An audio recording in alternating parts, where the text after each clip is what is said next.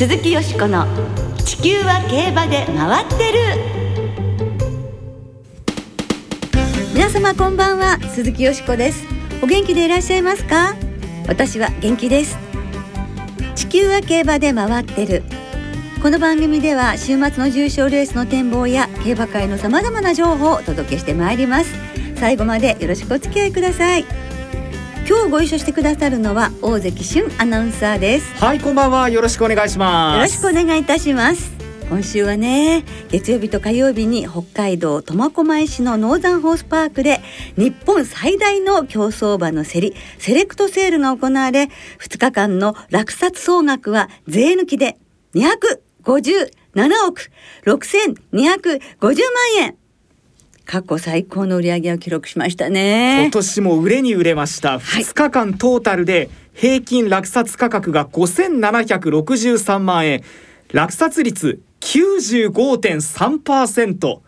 ともに過去最高更新となりました。はい。毎年驚かされますけれども今年もねディープインパクトがディープインパクト3区がね、えー、ついにいなくなってしまったセレクトセルとなったわけですけれどもまあいろいろな諸母場の子どもたちが、えー、高額で取引されて大変な盛況ぶりでしたね。はい。今年も盛り上がったセレクトセールについては、はい来週、はい、POG 大魔王丹下秀夫さんをスタジオにお迎えして特集でお送りする予定です。はい。なんかね私やっぱりエピファネイアとそれからサートルナリアもすごいらしかったのでシーザリオの力っていうのをものすごく感じました、はい、まあその辺もね含めて来週どうぞ皆様お楽しみになさってください。この後は先週に続き馬専門の画家永瀬智之さんが登場。作品への思い出についてお話しいただきますこの後はよしこさんと小林アナウンサーの進行でお送りしてまいります。はいお楽しみに。鈴木よしこの地球は競馬で回ってる。この番組は JRA 日本中央競馬会の提供でお送りします。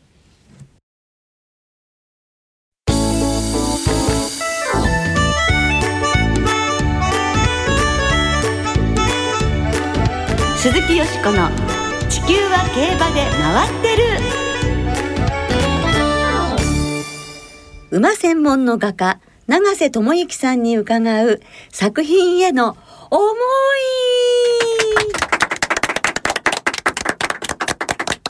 先週に続き馬を専門に描く画家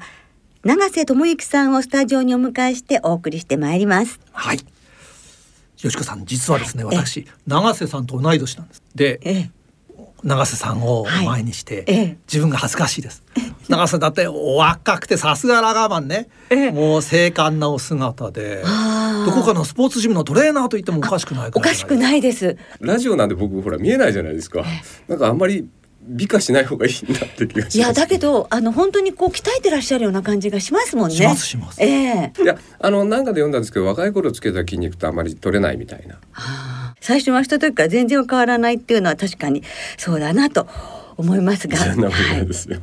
そういうあの永瀬さんの姿もね見にあの競馬博物館にお出かけいただきたいと思うんですが今週は JRA 競馬博物館で開催されている永瀬智之展。肖像画に生きる永遠の名馬たちに展示されている作品への思いなどを詳しく伺ってまいります。はい永瀬さんは1961年福岡県生まれ1979年に同志社大学へ入学しラグビー部で史上初の大学選手権3連覇達成の一員として活躍。卒業後イラストレーターを経て1998年画家へと転身。競走馬をモチーフに作品を描き続けていらっしゃいます。2014年には JRA60 周年記念。サラブレッドの美しさ絵画コンテストで金賞を受賞。JRA 競馬博物館競馬の殿堂のために2019年にはロードカナロア。2021年には北サンブラックの肖像画を描いていらっしゃいます。はい。あの競馬の殿堂入りしました、はい。ロードカナロアと北さんブラックの肖像画の話については先週お話しいただきまして、はい、今週はその、はい、えー、肖像画に生きる永遠の名馬たちに展示されている作品についてお話を伺ってまいります。はい、でまずは今回、古典のために描かれました日本に3頭しかいない五冠馬、はい、新山シンボリルドルフ、ディープインパクトが1枚に描かれた作品「ファイブクラウン・ホーセズ」について教えていただけますか、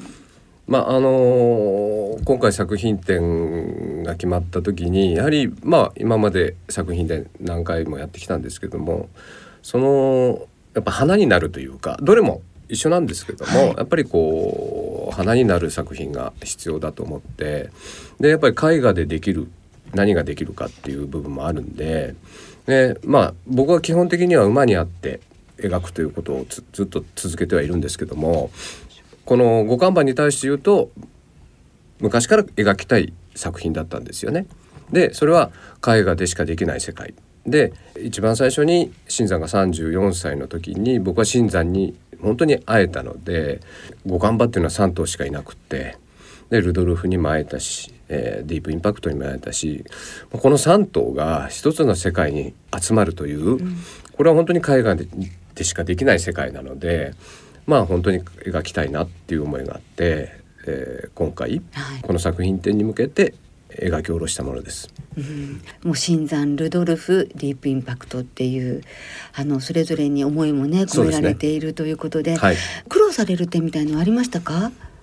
うん。僕から思うとあの中でこう例えばディープとルドルフが話したりとか新山とディープが話をしてたりとか絵の中でね、会話ができてればいいなっていうこうそういう感じだったんで、まあ前回お話しさせていただいたこう検証場という部分とはまた違った。あのきちっと立ち姿でっていうのとは違う世界観、はい、自分の思いの方が、えー、あのそういう思いの方で描き上げた部分があったので、はいえ。ー、楽しんで描けたかなと思います。あでも考えてみたら新山からルドルフが20年ぐらいでしょ、うん、ご看板になる。そしてルドルシンフォイルドルフからディープインパクトもそれぐらいですよね、はい、20年。それぐらいでしか現れないって いう感じなんですかね。そうです、ね、そうするとその話してるっていうのがなんか、うん、うんいいな。想像すると楽しいです、ね、そうなんですよね。だからまあ見に来られた方も世代が違ってても、えー、こう一つ一つ思いがこう思い出してああの時ああだったよなっていう話もできるだろうしなんかそういう部分でもこうあの来られてる方を見ているとあ描いてよかったなと思いますよね。あの2019年の作品である「ザ・グレイテスト・オブ・ザ・サイヤ・ラインズ」はい、まあ、偉大な種牡馬サドラーズ・ウェルズ、はい、ガリレオ・フランケルが描かれた作品なんですが、はい、この作品にはどんな思いが込められているんでしょうか？まあ、イギリスに行った時にあのサドラーズ・ウェルズに会いに行ったんですけどもあのアイルランドのクールモアに。その時にまあ本当にサドラーズ・ウェルズに会えたしちょうどスタッドインしたガリレオにも会えて。でガリレオも活躍しでフランケルというまあ出てきて今世界を席巻してるというか、はい、言ったら3代ですよね。血がつながってるわけで,、はい、でこれもやっぱり一つの作品、うん、えー、絵画ならではの作品にしたいと思って。ただフランケルには会えてないんですよね。まあ僕からするとフランケルに会いたいよ。会ったらこの絵が完成するんだからっていう内容のメッセージを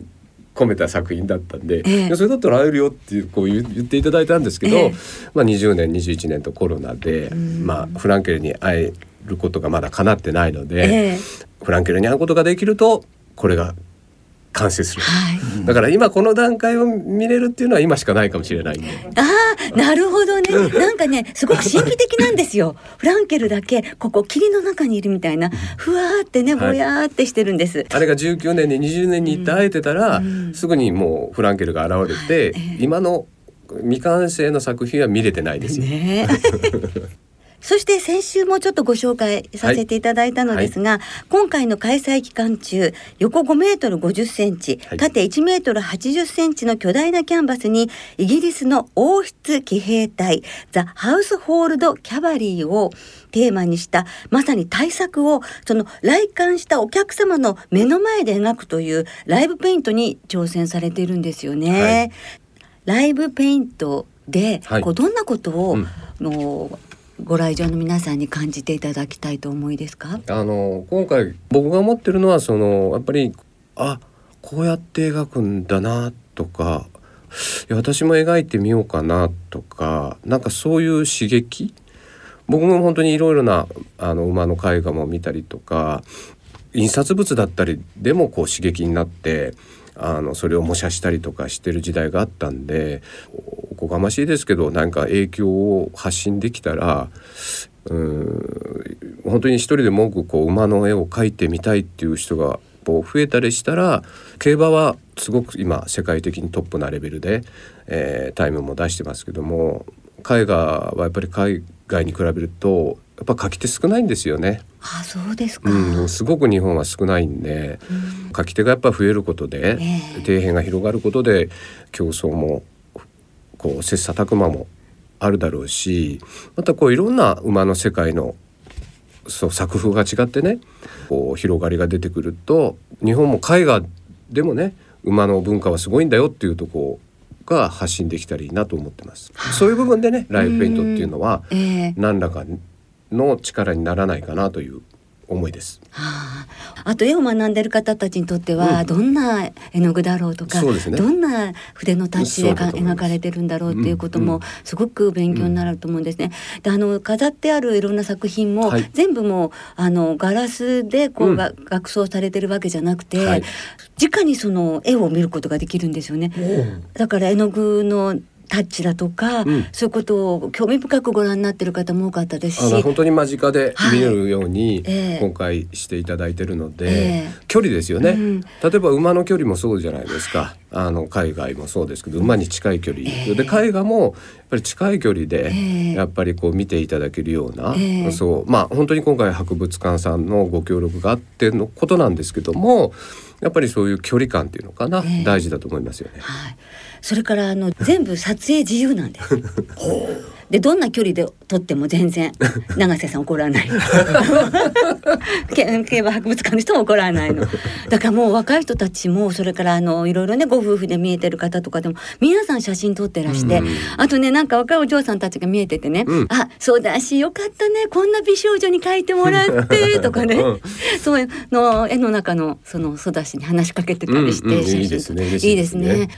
またちょっとライブの話に戻りますと、はい、600号っていう大きなところに書いているのがそのイギリスの王室の騎兵隊なのですが、はい、なぜこの騎兵隊の絵になさったんですか？あのまあ自分自身でそう本当に何に惹かれてるかっていうのはいまだにわからない部分もあるんですよね。ただもう無償にこ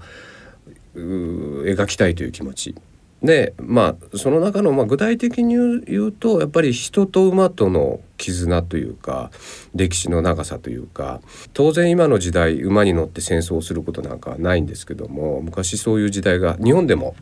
戦国時代だったりとかあったと思うんですけども自分の命を馬に託さないといけないんですよね。はい、それってよっぽど信頼関係がないとできないことじゃないですか。はい、でそれが未だにこの今の世の中でもあのキャバリーたちっていうのは人と馬との信頼関係を築いている。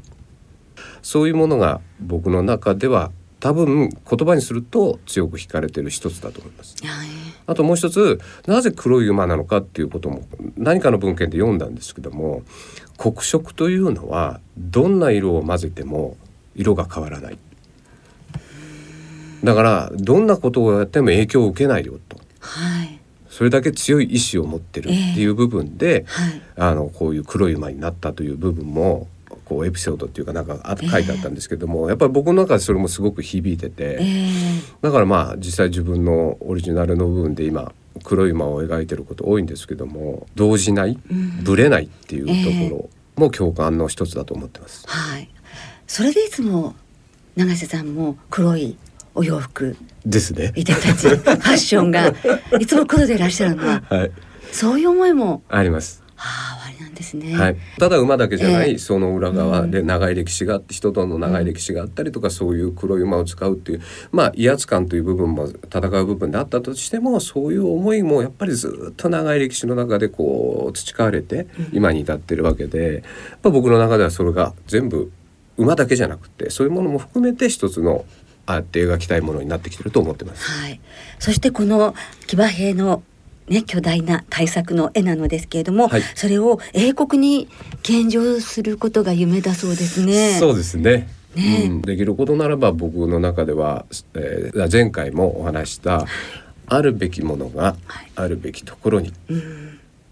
じゃああの作品はどこなんだろう、はい、っていうことを思うとハイドパークにあるホースバラクというところがあるんですけども、まあ、僕の夢としてはなんとかそこにあの作品が収まってもらえれば嬉しいですけどもね。会場には、永瀬さんがエリザベス女王様にお手紙を書きになって、うんはい、まあこの絵のことですよね。そうなんです。はい。それであのそのお返事も展示されてるんじゃお返事いただいてるんですよね。王室から。まあ思いをね、えー、託してまあ僕はキャバレーたちの一番好きなのはエリザベス女王だと思うんですよ。はい、お渡ししたいっていう思いを伝えたら、まあ割と短時間で。えー、バッキンガムプレスからお手紙が返ってきて僕すっごい驚いたんですけども、えー、まああの内容的には、えー、あの個人的にそういうものは受け取れませんってだったんですけどもでももう本当にうちのこう学装もちゃんとして、えー、あの大事に宝物の一つとして残していきたいと思ってます。はい、ね英国王室御用達の便箋で。便箋で。もうそれも貴重なのでね、はい、それもぜひあの皆さんご覧になっていただきたいなと思いますね。その対策の完成はいつでしょうか？会期がね8月の28日までなんですけども、はい、まあ僕の中で一応8月の21日を目標に今、ええ。ー、筆は進めてます。その後、うん、改めて、うん、え完成品の展示はあるということで、うん、1か月ぐらい。僕の会見が終わっても、えー、あの見れるような環境は作っていこうっていうことで、はい、今そういうふうに進めていただいてますんで、えー、あのきっと見ていただけると思います。はい。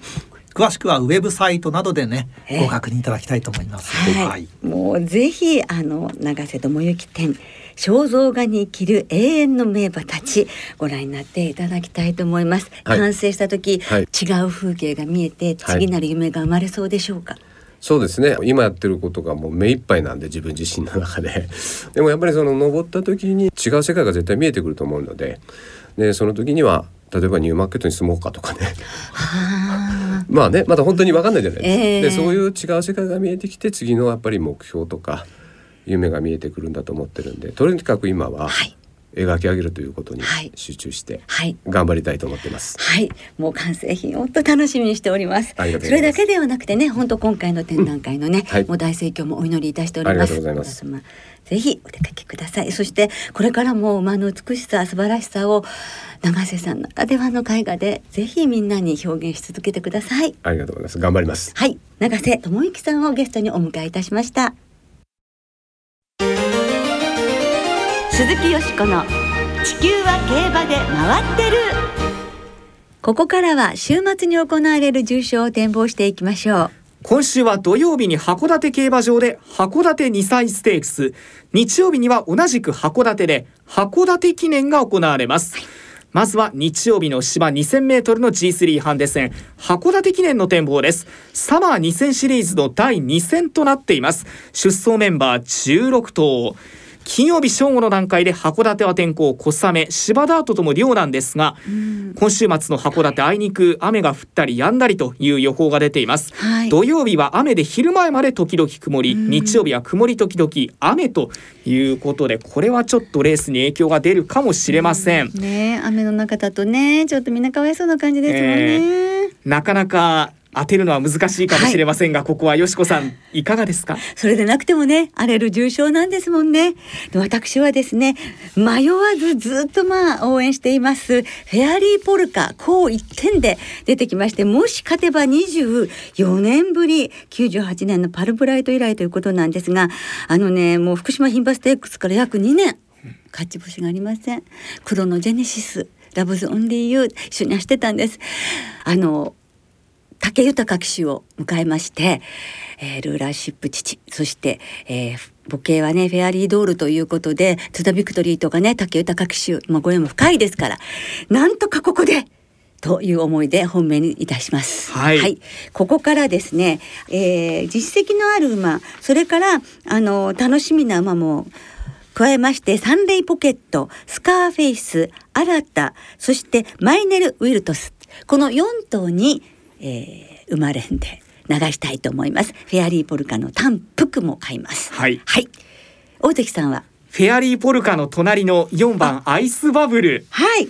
ディープインパクトの子供なんですけれども洋芝が合ってますし、うん、去年も人気薄で頑張った馬ですからね、はい、でここに戦は59キロを背負っていたのでちょっと仕方ない部分もあるかなと、えー、得意のコースに戻ってきて今回金量マイナス5キロですから。そうなんですよね。この枠だったらガラッと変わってもいいんじゃないかなということで、はい、アイスバブルの単服と枠連を2枠からあはいやっぱりねマイナス5キロね筋量軽くなるっていう馬がね何とかいますからね。巴将組はこう勝った馬よりはその負けた馬が筋量軽くなってここでっていうのをむしろ狙いたいんですよね個人的には。だからジェネラルウーノなんてもねちょっと気になったりもするんですけど、ね、そうなんですよね実績十分持ってる馬ですからね。はい、もう追っかけてるではランホザローセスもいるんですけれどもやっぱりちょっと副賞は抑えようかなと思ってます。気になる馬いっぱいいる函館記念ですが、はい、続いてはその前の日同じく函館競馬場で行われます JRA で今年の最初の2歳馬の重賞競争函館2歳ステークスを展望していきましょう、はい、今年は13頭の出走で争われることになりました。ここはよしこさんいかがですか？ここはですねもちろん栗ダームですよね、はい、あの本当中心になると思うんですね。あのおばあさんおばあちゃまのねマザー東証も函館3歳ステークスの試合に勝ってて、はい、それから30年ということですけれども、まあ期待はあります。しかし気になるのはですね、一番のロストランパンテなんですよね。はい、あのエピファネイア父、そして母父金カメハメア、そしてその母系の方はフェアリードールで一緒なんですよね、フェアリーポルカとね。ですからこの馬もあのいい勝ち方を頑張ってる勝ち方をしたんですよね。ですから気になっています。そして、えー、ニーナ・ブランドもあの気になっておりますので1番3番11番馬連ボックスで参ります。はい私はですねここは3番のクリダームで、はい、新馬戦を控えて2番手から抜け出して勝ったというのもここでは大きいと思いますしハーツクライ3区で武豊騎手と言いますとダービーはトーディウスでしたしジャパンダートダービーも乗ってるのがハーツクライ3区でそこに武豊騎手と。ですよね。えークリダームは勝負服もあのインゼルレーシングで白とネズミのそうですね。キーパーズとねちょっと腕だけ違うっていう感じですもんね。そうなんですよね、えー、この勢いはちょっと見逃せないなと思いますし、はい、もう一頭だったらちょっと馬場が渋りそうなのでそういう馬場を経験して控える競馬もしてきた12番のブトンドール、はい、ビッグアーサー3区でいかにもスピードありそうですしこの2頭がちょっと気になってますけれどもね。はいなんか金のボタンって意味なんですってね。そうなんですよね。ではリスナーの皆さんからいただいた予想もご紹介しましょう。はい関谷うまいもんさんです。函館記念スカーフェイス大阪杯 G1 で6着ここならば、函館2歳ステークスミシェラドラータ。新馬戦を勝ち上がった馬よりもキャリアが一戦多い。未勝利を勝ち上がった馬に。ポカポカ湯たんぽさん。函館記念はマイネル・ウィルトス。函館2歳ステークスはクリダーム。平成生まれのヤブくんさん。函館記念は今年重賞3勝してすべて0.5秒以内の差のスカーフェイス。函館2歳ステークスビッグアーサー3区のブトンドール。リサイタルさん函館記念は新た。函館2歳ステークスは大和メジャー3区のスプレモフレーバーからと。などなどたくさんいただいています。はいどうもありがとうございます。今週もねたくさんの予想をお寄せいただきましてどうもありがとうございました。時間の都合で全部ご紹介できなくて申し訳ありません。ありがとうございます。ありがとうございます。なおこの番組は金曜日のお昼過ぎに収録しています。その後発表された出走取り消し機種変更などについては JRA のウェブサイトなどでご確認ください。また重症予想はメール送信フォームから金曜日の正午までにお送りください。お願いいたします来週は中京記念の展望を中心にお届けいたします。お聞きの皆さんの予想をぜひ教えてくださいね。お待ちしています。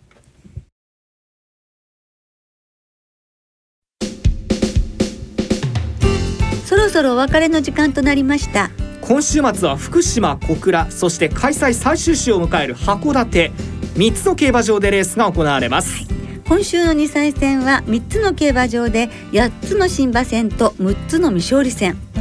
さらに函館2歳ステークスが行われ単勝がお得です。JRA の2歳戦全競馬場の全レースの単勝を対象に通常の払い戻し金に売上の5%相当額が上乗せされて払い戻しされます。さあよしこさん今週注目されている2歳はいらっしゃいますか？はいえー、日曜日小倉競馬場5レース芝 2000m に登場する名将大空ですね。G14 勝のあの名将サムソンの17歳下の弟ということなんですけれどもあの主戦ジョッキーだった石橋守騎手が調教師になられて勘でしてそしてデビューということですから注目したいと思います。はい。単勝ですね。単勝ですね、はい今週も福島小倉函館3つの競馬場ともに事前に指定席あるいは入場券をネット予約された方がご入場でいただけます。また事前予約なしで入場できる当日現金発売入場券も発売されます。詳しくは JRA のウェブサイトなどでご確認ください。はいお願いいたします。それでは皆さん体調にはくれぐれもお気をつけて週末の競馬存分にお楽しみください。お相手は鈴木よしこと大関俊でした。また来週元気にお耳にかかりましょう。鈴木よしこの地球は競馬で回ってる。この番組は JRA 日本中央競馬会の提供でお送りしました。